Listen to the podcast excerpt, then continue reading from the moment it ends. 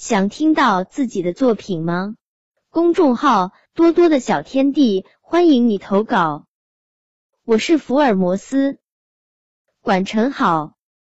今天上课时，吴老师说让我们当一回福尔摩斯大侦探。话音刚落，同学们就七嘴八舌的议论起来：“福尔摩斯怎么当呀？福尔摩斯这么聪明，我们能行吗？”吴老师说：“等下给你们一会儿时间观察同桌的外形。”开始后，我十分兴奋，便仔细的看了起来。我的同桌梳着丸子头，脸白白的，戴着金丝花边眼镜，眉毛是淡淡的、短短的。左边眼睛的右下方有一颗痣，嘴边左下方也有一颗小痣。右手戴着黑色红丝边的电话手表，手中拿着一个胡萝卜的小发夹，穿着淡绿色碎花上衣、牛仔短裤和淡绿色凉鞋。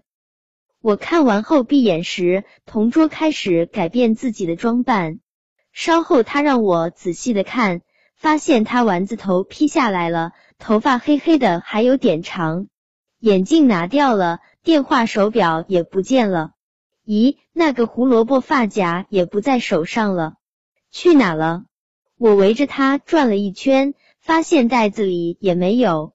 哦，找到了！我高兴极了，原来在后面的头发里藏着，被头发盖起来了。